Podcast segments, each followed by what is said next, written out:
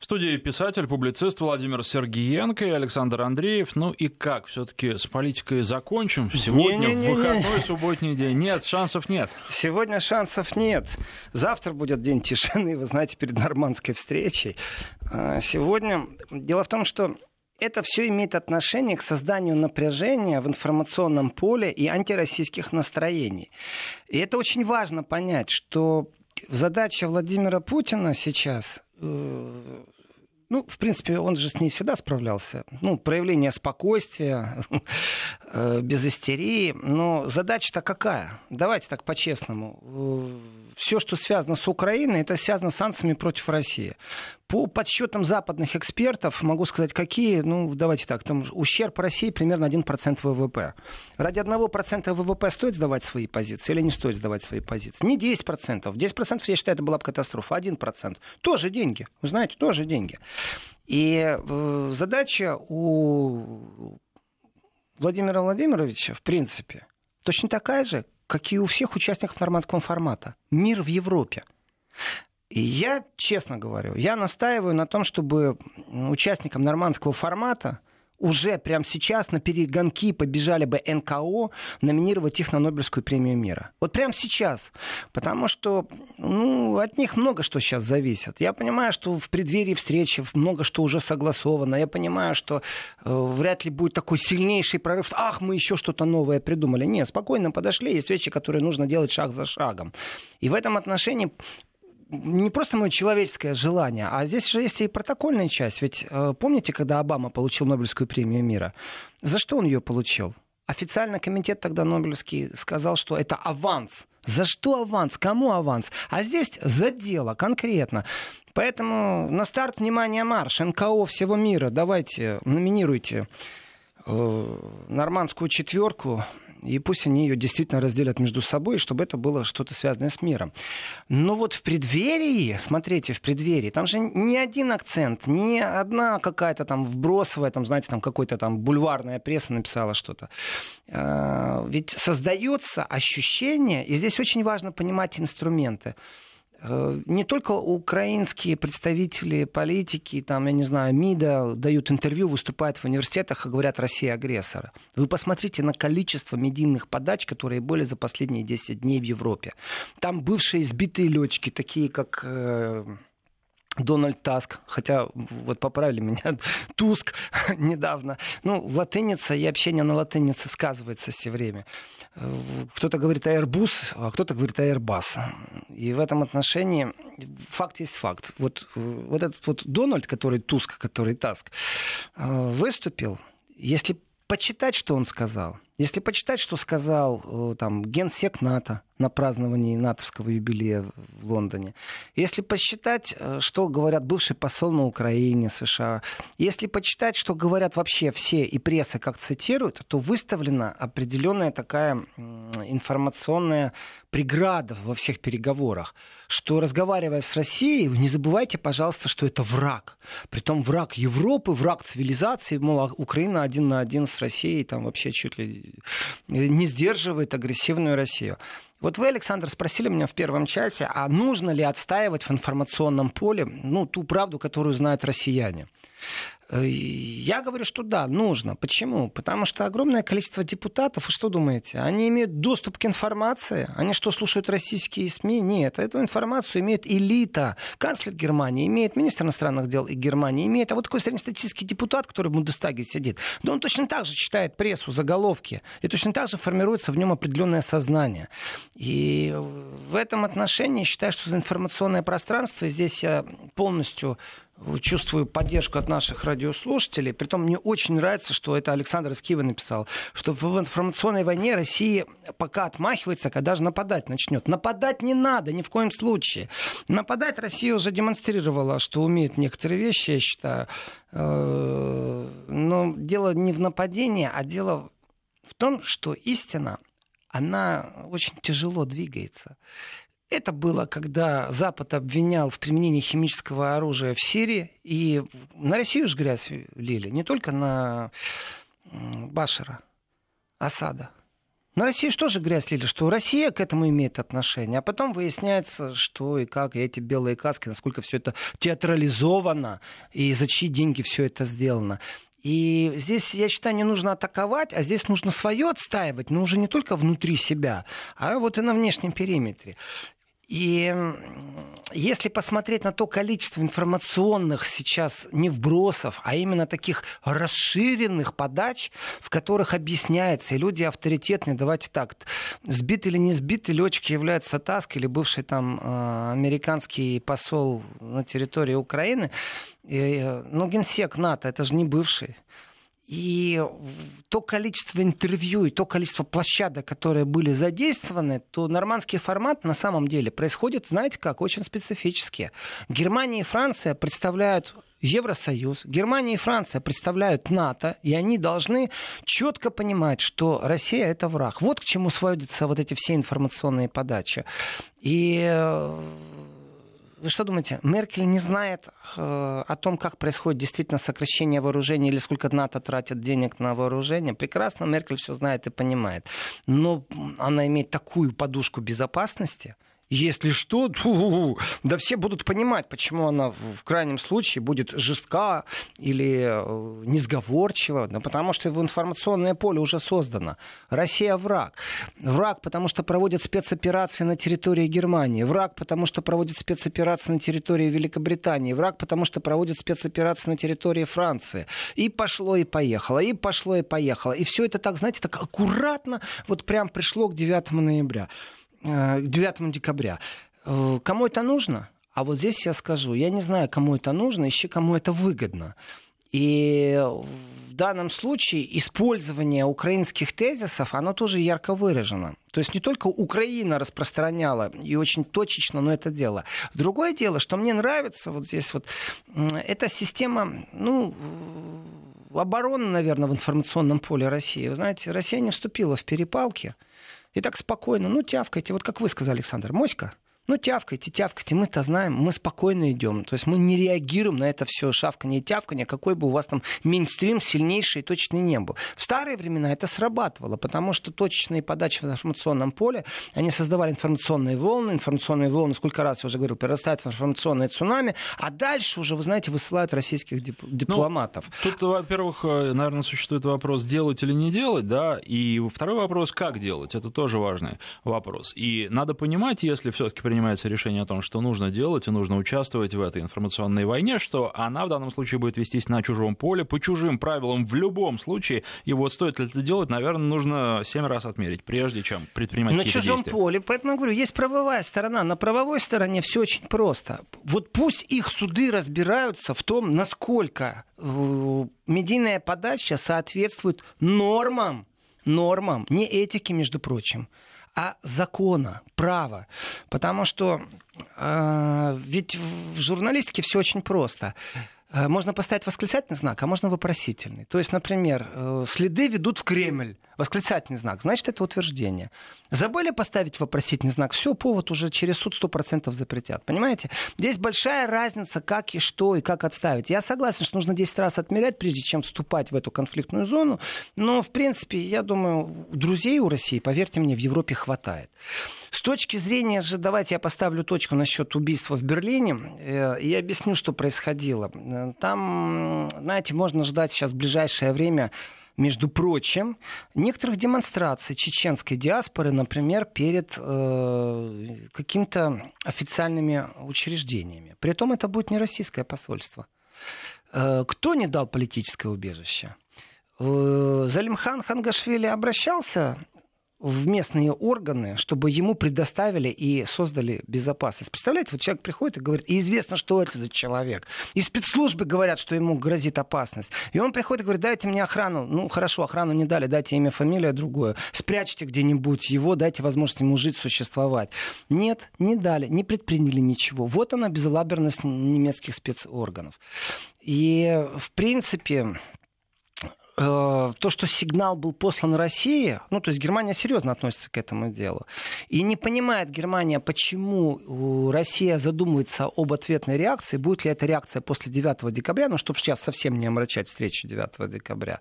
Э, это все решение сейчас вот на стороне Российской Федерации. Как Россия решит, так оно и будет. А вот насчет, насчет не понимают, тут часто тоже говорят, э, все они понимают на самом деле. Я частично согласен с тем, что понимают, но еще раз, вот насколько я знаю менталитет немцев, насколько я знаю степень их скажем, подход их, степень их уверенности в том, что это так оно и есть, с ними нужно вести разъяснительную работу. Если они написали обращение в посольство раз, другой, третий, то, в принципе, не реагировать, ну, так скажу, это создание лишнего напряжения в преддверии 9 декабря. Потому что можно реагировать по-разному. Можно объяснять, что передали, можно перед... объяснять, что будем рассматривать. Немцы же ставят претензию, что э, посольство Российской Федерации просто ну никак не реагировало. Ну, проведите разъяснительную работу. Скажите, Скажите, ну, мы консультируемся еще что-то. Она же тоже может быть разной, и не обязательно для Правильно. этого нужно обращаться в суд, который... А это а, сейчас к суду не имеет отношения. Это имеет отношение к тому, что сотрудники российского посольства высланы, потому что российское посольство никак не реагировало. Вот какую претензию немцы поставили. Это значит, что они не получили обратной связи от российского посольства.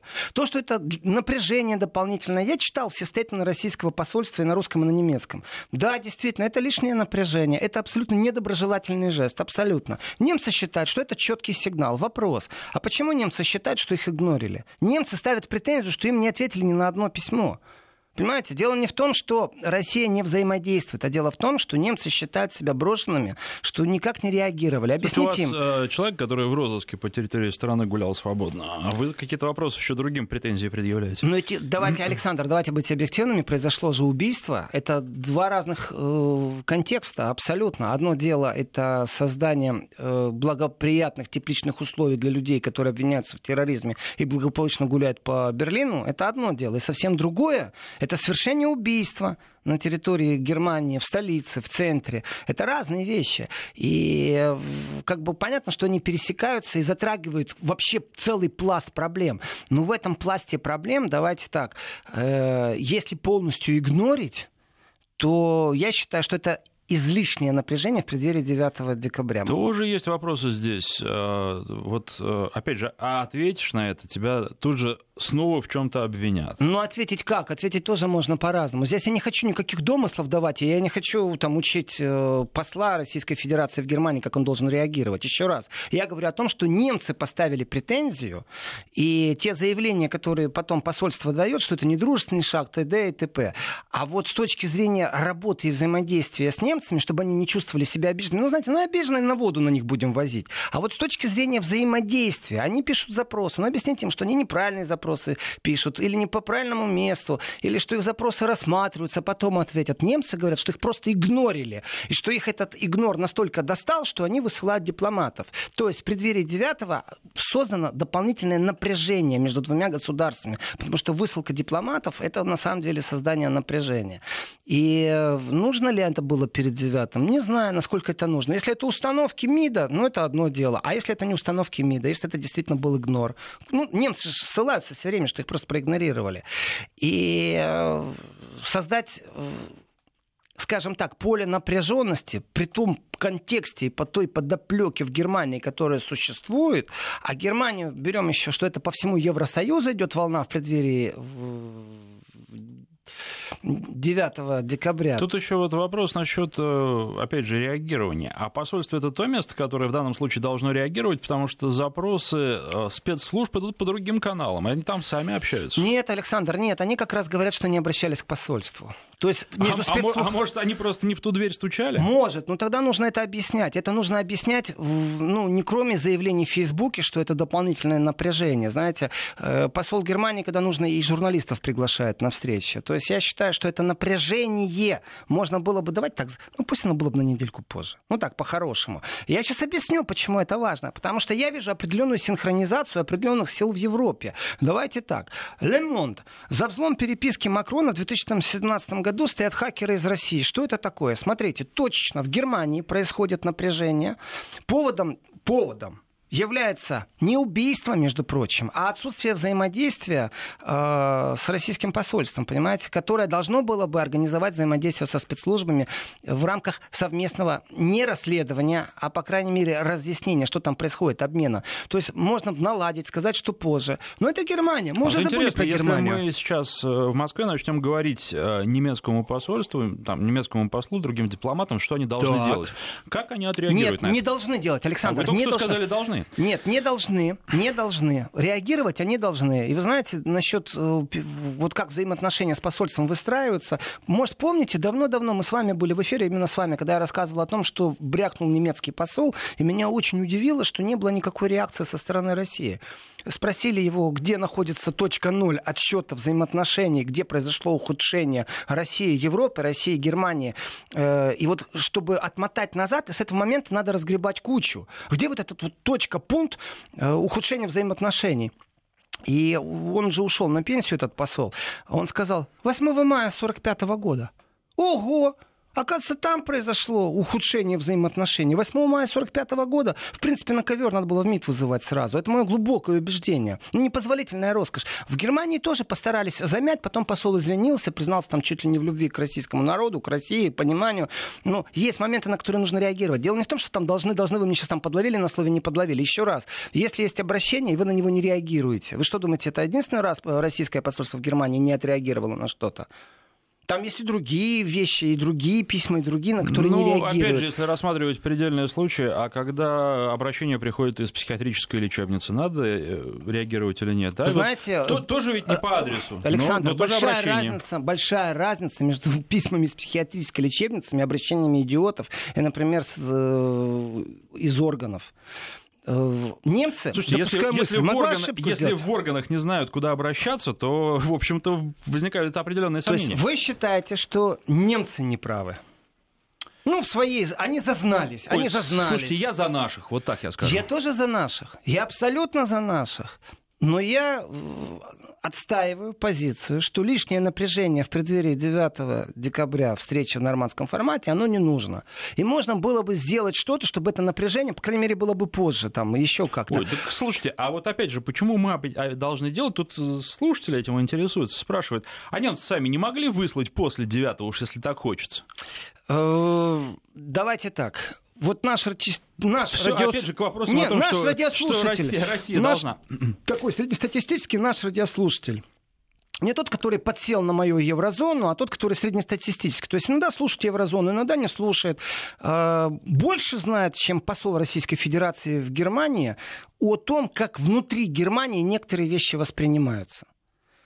Еще раз, я не осуждаю посольство. Я цитирую немцев, которые говорят, что их проигнорили что просто никакой реакции не было. Слушайте, Немцы идут на крайний шаг, потому что их проигнорили. Вот что они говорят. история э, известна нам уже на протяжении многих, э, уже десятилетий, получается, да, когда нам предъявляют какие-то претензии, мы должны думать, а как-то вот они там со своим менталитетом отреагируют на а наши почему действия. Нет? А, а почему нет? Одно дело а отстаивать когда... правду по чеченской войне, да нет, по а событиям в Сирии, знаете, и а... совсем другое взаимодействовать со спецслужбами, которые игнорят Россию. А вот часто э, они думают о том, как мы здесь все воспринимаем.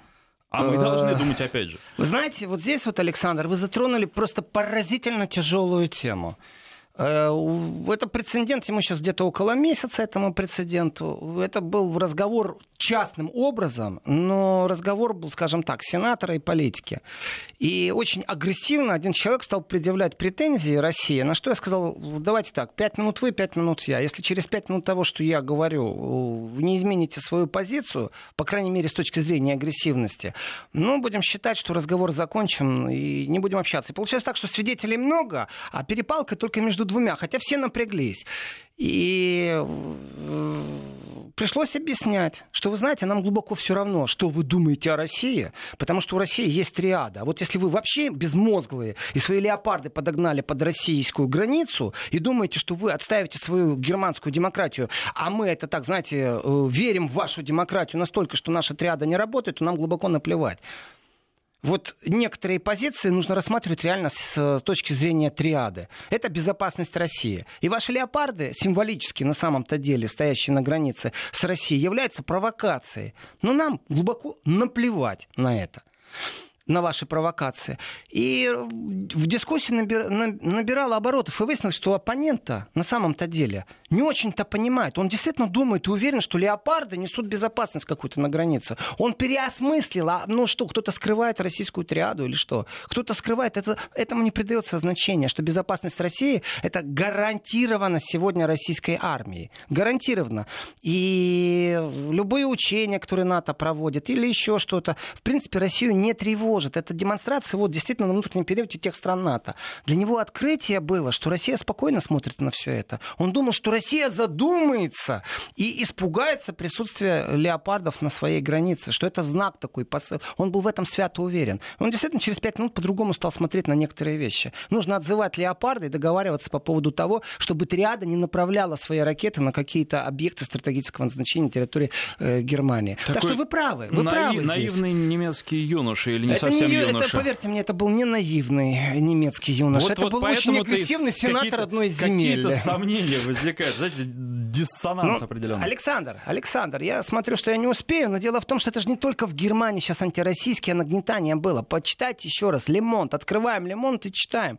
Они говорят о том, что за... Опять же, понимаете, это вчера можно было об этом говорить. Неделю назад можно было говорить. Нет, им нужно обязательно сейчас. Что именно российские вот хакеры, понимаете, хакеры из России стоят за тем, что взломали переписку Макрона. И Лемонт нагнетает атмосферу. Если прочитать статью, о чем они пишут, извините, это все публикации за вчера. Это сегодня, вчера, третьего дня нагнетается обстановка. И в этой обстановке, понимаете, есть определенный вектор. Они хотят, чтобы Путин приехал и оправдывался. Оправдывался за хакеров, оправдывался за спецслужбы, чтобы он оправдывался, а не конструктивно работал. Это тяжелая работа. Проигнорировать это или вынести это все за скобки. Потому что общественное мнение создает определенную информационную атмосферу. И получается, что если Макрон не поднимет вопрос, почему его, э, имеет ли Россия в лице Кремля Кремля, спецслужб по к взлому своей переписки, то он слабый президент. А что у него происходит сегодня? А у него там все французская стачка. У него настолько сильная тачка, что у него внутри страны напряжение настолько сильно, что Макрон со своей идеей улучшения отношений с Россией, со своей идеей усиления европейской безопасности без американцев просто может слететь, потому что он продемонстрирует себя как слабый президент. И вот это нагнетание, вы меня спрашиваете, кому это выгодно? Я скажу, кому это выгодно. Есть только одна сверхдержава, кому это выгодно, создать вот это напряжение, в том числе и через СМИ. И зовут эту державу Соединенные Штаты Америки. Ну, это очень простая схема. Сейчас мы прерываемся на новости, после них продолжим.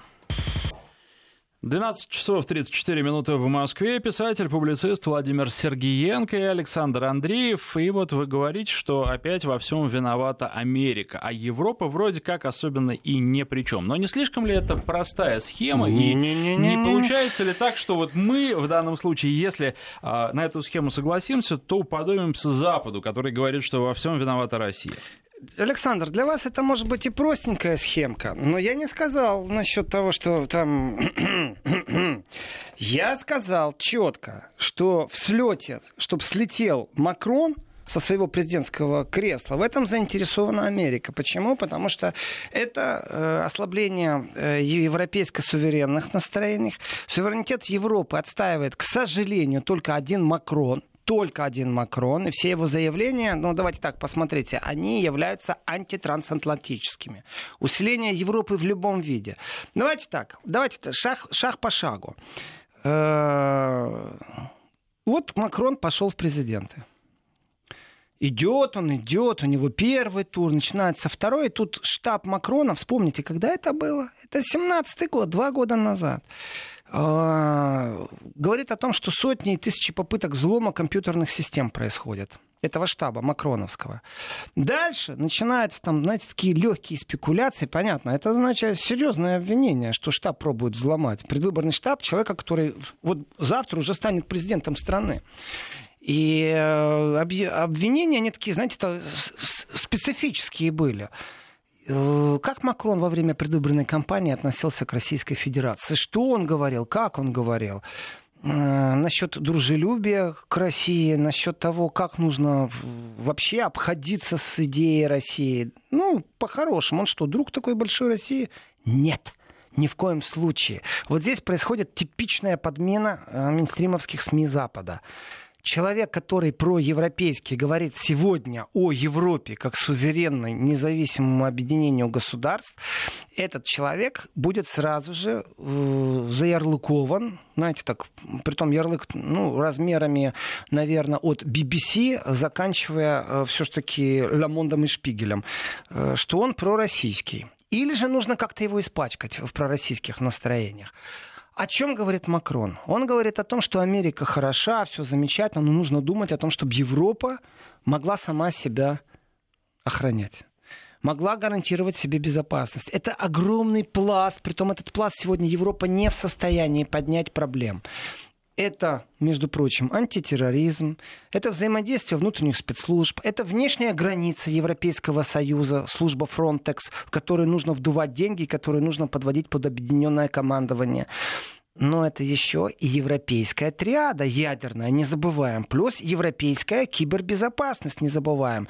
И не забываем еще о европейской банковской системе безопасности, чтобы она была полностью отключена от американской. И смотрим, что удалось за это время сделать. Включили систему европейской банковской безопасности, да, включили на Иране, опробовали. Уже такая есть. Кто в нее входит, кто инициатор? Британия, Германия, Франция. Отлично. Смотрим дальше. Что у нас с триадой? Британия ну, об этом завтра поговорим, там, не знает, покинуть, не покинуть Евросоюз, стоит на шпагате пока что, есть и,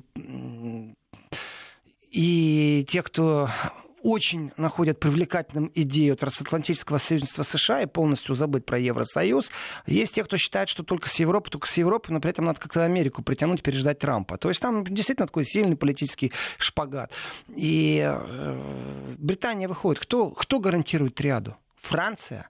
Если Франция гарантирует ряду, понятное дело, что если лоббировать идею общей европейской безопасности, то все страны Европы будут сбрасываться на то, чтобы французская отряда защищала Европу. То есть это абсолютно прагматичные вещи. В том числе они хороши и для Франции. Смотрим дальше. Что Макрон говорит? Нужно переосмыслить, нужно думать о взаимоотношениях с Россией. Мы географически друг к другу привязаны. Мы, между прочим, энергетически друг к другу привязаны. Да мы просто друг к другу привязаны, потому что вот у нас все общее. У нас э, на самом деле базовые ценности у нас общие. Действительно. У нас философия общая, базовая.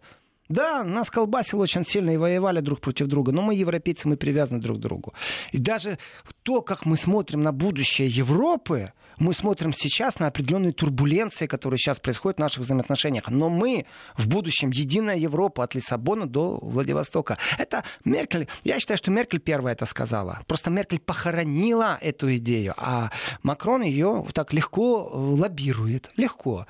Да, у нас сейчас напряжение, но когда-то же мы решим все проблемы, мы договоримся. И американцев здесь не должно быть. Вообще на горизонте не должно быть американцев. Мы с ними готовы торговать, но они нам не нужны. Почему мы должны им платить за безопасность, когда мы в состоянии сами себе эту безопасность гарантировать? Но опять же, вот я вас слушаю и думаю, неужели Макрона американцы те же самые так прозевали просто? Вспоминаю дело Строскана. Смотрите, как э, легко его вывели, и, ну, я уж не знаю, элегантно или нет, вывели из игры. А тут вот, э, пожалуйста, Макрон и говорит себе все, что хочет. Он не говорит все, что он хочет, он... Э... И главное, занимает этот пост.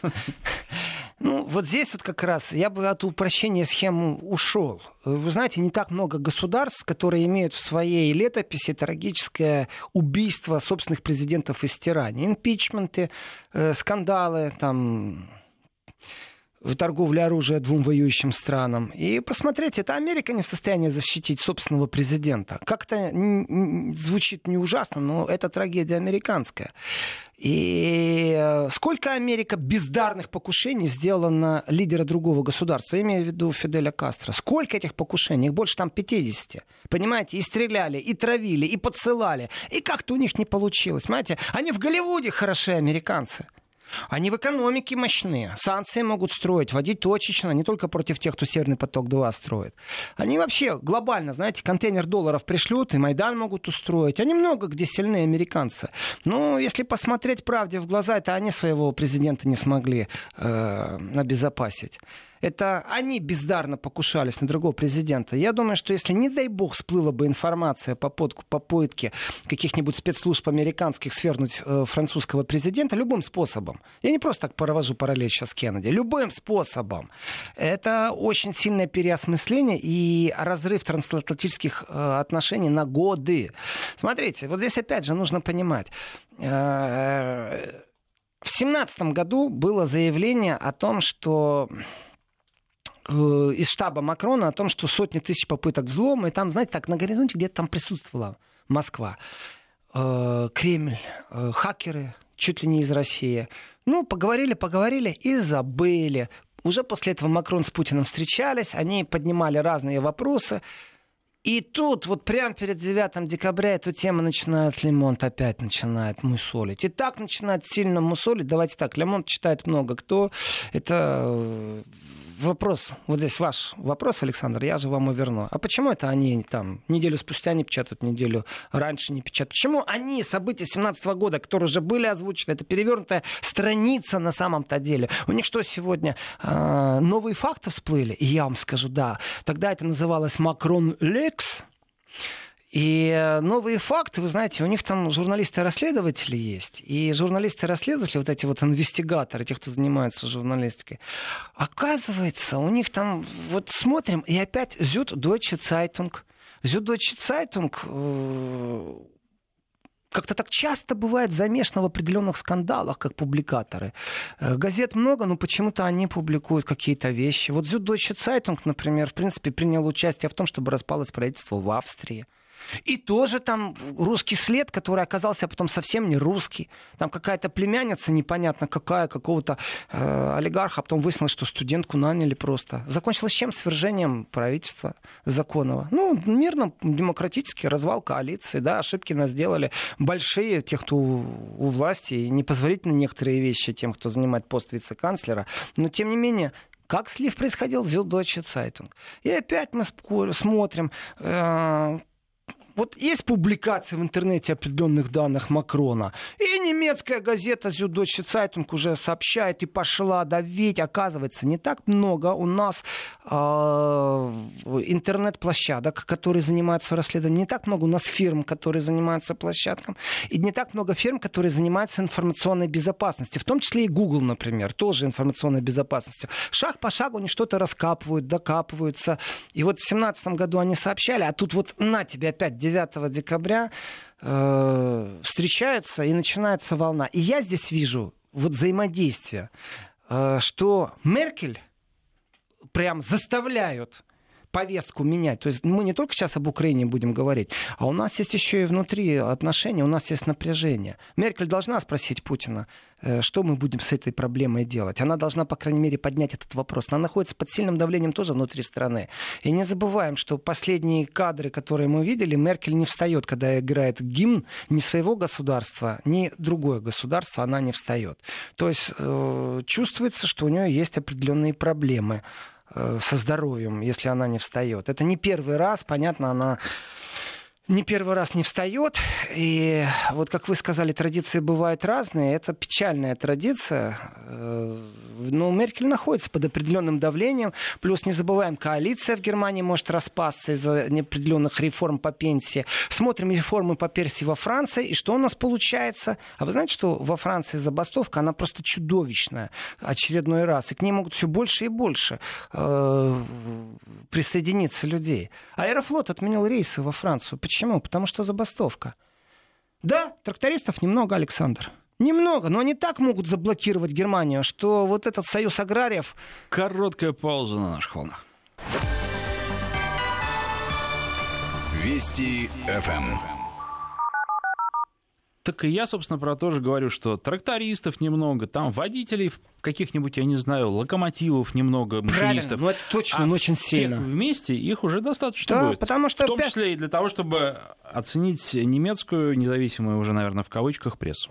Смотрите, э, четверг, 5 декабря, Париж, не работает метро, вокзалы закрыты. 5 декабря. Есть такая железнодорожная э, компания э, 90% рейсов отменили, скоростных поездов. Вот как э, Сапсан, у них ТЖВ во Франции. 80% региональных рейсов. Вдумайтесь, что это такое? Региональные рейсы отменить. Это значит, провинция остановилась, люди не могут доехать на свою работу. Не могут. Я понимаю, что там автобусы могут подменить как-то на короткие расстояния, но тем не менее, это очень сильный удар. Мало того, кто не понимает, я объясню, что как только забастовка такого уровня, стачка происходит, она бьет по соседней стране, потому что э, в Германии Deutsche Bahn должен был, Deutsche Bahn это немецкая железная дорога, они должны были тоже отменить движение вот этих скоростных поездов, ну как Сапсан, только они там во Франции ТЖВ, в Германии э, АЦЕ которые из Франции едут. А они, между прочим, едут из Франции, но только у них есть и их остановки в Германии. И э, шаг за шагом стачка может, между прочим, просто парализовать Францию. И присоединяются к Франции учителя. А вы знаете, что такое забастовка учителей? Вот как вы думаете, забастовка учителей это мощно или не мощно? Ну, конечно, родители-то... Правильно, абсолютно правильно. Родители работают. И есть понятие, что вы ребенка в школу отправили, там есть первая, первая волна забастовки, когда ребенок находится под присмотром в школе все-таки. Ну, как, скажем так, у них продленка, вместо того, чтобы их учить детей, у них продленка есть, то есть они под присмотром. А там есть вторая волна стачки, забастовки, когда ребенок не под присмотром, сообщают, что школа не работает. И тогда родители должны думать, кто остается с ребенком дома. А это действительно может парализовать существовать. И если посмотреть на ту стачку, которая во Франции грозит, то давайте так, когда учителя присоединились, потом присоединяются госслужащие, потом присоединяются работники больниц и органов юстиции, что у нас происходит? Полный паралич Франции. И в этот момент Макрон такой, знаете, сидит и с Путиным говорит, что там в Украине происходит. Или как-то там войска будем развить. Да вы о чем, ребята? Вы представляете, под каким давлением сейчас находится Макрон внутри себя, внутри своей страны? И здесь вам кажется, что это просто, а я говорю, ищи, кому это выгодно. Ищи, кому это выгодно. Да, Макрон в очередной раз заявил о реформе пенсионной. Э, народ Франции недоволен. Кому это выгодно? Да, французы считают, что они сами это все делают. И я с ними полностью согласен. Они борются за себя. Но если посмотреть с высоты птичьего полета, а еще лучше трансатлантического полета, то у нас получается, что э, как-то все, ну, знаете, так, один к одному. Ну, такие странные совпадения. Я не верю в теорию заговора, но я верю в технологии. И до тех пор, пока Франция не будет иметь собственную площадку в интернете, контролировать э, Facebook, Google, ну и прочие социальные сети, не рассказывайте мне о том, что там нет рук кого-то другого со стороны. Другое дело, что эту сторону зачастую будут туда направлять, в сторону Востока, а не в сторону Запада. Мол, из России все это идет и фейковый аккаунт, и еще что-то. Знаете, как будто контроль у французских, опять же, киберсиловиков, скажем так, находится настолько сильно, что не всех роботов могут отследить. Бред. Но тем не менее, смотрите, 6 тысяч полицейских, э, желтые жилеты присоединяются. А Макрон будет говорить об Украине, да, в спокойном режиме. У него страна на дыбы встает, стачка может парализовать всю Францию, а он будет об Украине говорить. Ну, давайте по-честному. Даже если он отменит, я его пойму. Если он отменит встречу, я его пойму. Потому что у него внутри страны безумное сильное социальное напряжение, которое может парализовать Францию настолько сильно, что и Макрон слетит. А вот здесь вот начинается уже геополитика. Это уже не внутренняя проблема Франции. Как только Макрон слетает, то это единственный лидер в Европе такого уровня, мощного, амбициозный, да, я его критикую часто, но тем не менее это единственный человек, который за европейскую суверенность. Единственный, который говорит, что нам не нужны американцы в том виде, в котором они сегодня есть. Да, партнеры по торговле, да. И если его больше не будет, тогда трансатланты со своим мышлением э, будут думать только об одном – что с Россией нужно иметь отношения только потому, что Россия сближается с Китаем. А это очень опасная вещь с точки зрения экономики. Помните разговоры о том, что если Россия с Германией соединится, то это очень тяжело. Экономически будет для всего мира. Россия ресурсы, э, Германия технология. Так вот, китайцы-то уже по технологии, у них все в порядке. Они уже тоже патентируют, у них тоже уже ноу-хау и свои разработки. Так вот, э, избушка-то разворачивается к Европе-то задом. И они это понимают. Это единственное, кстати, Макрон об этом говорит. Это единственный аргумент. То есть первое, это триада, мы на Россию не полезем, сдерживание, но мы ее боимся. Они все это рассказывают, что они там боятся. Ну ладно, об этом мифе много часто мы говорим. А вот с точки зрения того, что угроза того, что Россия полностью переориентируется, ведь Россию тоже хотят на шпагат посадить между Китаем и Европой. Мол, не вашим, не нашим. Ну, извините, а сколько с вами, европейцами, можно договариваться о чем-то? Так что в этом отношении, давайте так, э, когда профсоюзы, когда присоединяются, когда Эйфелева башня закрыта, когда проходят протесты по всей стране, понимаете, в Марселе, в Нанте, в Париже, когда желтые жилеты объединяются вместе с госслужащими, с представителями юстиции, когда к этому присоединяются железнодорожники, когда самолеты не летают, извините, пожалуйста, это очень серьезно. Это настолько серьезно, что действительно можно и Норманд отменить. Ну, и извиниться у всех, кстати, у а всех извиниться с можно. С другой стороны, стороны, ведь э, мы помним э, желтые жилеты, которые были. И тогда, вот год назад, э, то же самое говорили, что «О, это серьезно». Ничего, Макрон оказался достаточно крепким парнем, справился. И сейчас справится. Тем более, что... хватило у него выдержать такое давление. Я считаю, что жесткость французской полиции и жесткость французской жандармерии сыграли свою роль тоже. Очень, э, так, ну, скажем, ну, по-силовому, по-силовому. Знаете, кого дубинкой, кого водометом, у кого просто паспорт проверили, в базу данных занесли, кого просто перед демонстрацией так в сторону отвели. Ну, по-разному, по-разному, знаете. Резиновая пулька кому объяснила, что не надо ходить. Но, тем не менее, да, Макрон справился и навел порядок. Здесь комплимент, у него хватило терпения. Я себе могу только представить, что если бы это происходило на территории России, сколько бы вони было. А так Макрон еще умел добиться того, что его западные партнеры не разогревали э, протестные настроения во Франции. Ведь свободная пресса могла же это освещать. О-о-о, как? Либералы, ау, я к вам обращаюсь. Э, во Франции сейчас забастовка, ой, какая. И Макрон, вот здесь, Александр, вы правы. А вот тут по поводу тоже, ой, какой забастовки. Опыт имеет опыт справляться с этим. Давайте. Чем э, больше ой какая забастовка, тем быстрее она самим местным жителям надоест. Большинству. Не тем, кто проводит эту забастовку, а тем, кто передвигается на поездах и Это правда. вводит детей в школу в том числе. Это правда. Они начнут самих забастовщиков гнобить довольно быстро. Э, с точки зрения французов и Франции, французы не будут долго бастовать там второй-третий раз они пойдут на штурм президентского дворца, они будут требовать отставки. Если неправильно себя повести, тут уже жесткость полиции и жандармерии не поможет. А, они Макрона снимут, скажем так, сметут. Э, поэтому еще раз возвращаясь к тезису, я не удивлюсь, если он отменит или извиниться и скажет, у меня не так много времени, ребята, какой там итоговый документ. И вообще, э, кстати, давайте жить дружно. у меня проблемы внутри страны. Но, Александр, помните, с чего я все это начал? Дело не в том, что шпионский скандал или не шпионский скандал в Германии потряс там прокуратуру Германии, общественность Германии. И вот честно, плевать я хотел в этом отношении на прокуратуру Германии и на то, что они обиделись на российское посольство. Знаете, здоровая критика никому не помешает. Когда российское посольство объяснит, что произошло, тогда критики будет меньше. В данном случае, в данном случае я вижу другое. Я вижу очень профессиональное, точечное и созданное информационное поле напряженности. Они пробуют идут они, это коллективный Запад, с теми, кто имеет влияние на мейнстримовские СМИ. Я даже скажу, кому это выгодно. Доказать это, ну, давайте так, инвестигатор-журналисты сейчас не будут этого говорить, спецслужбы раскроют летом через 25, наверное. Э, создают потрясающую умную вещь. Это в преддверии нормандской встречи 9 декабря сделать так, чтобы говорили не о делах, а поставить Россию в состояние оправдываться. И я уверен, что у них это не получится.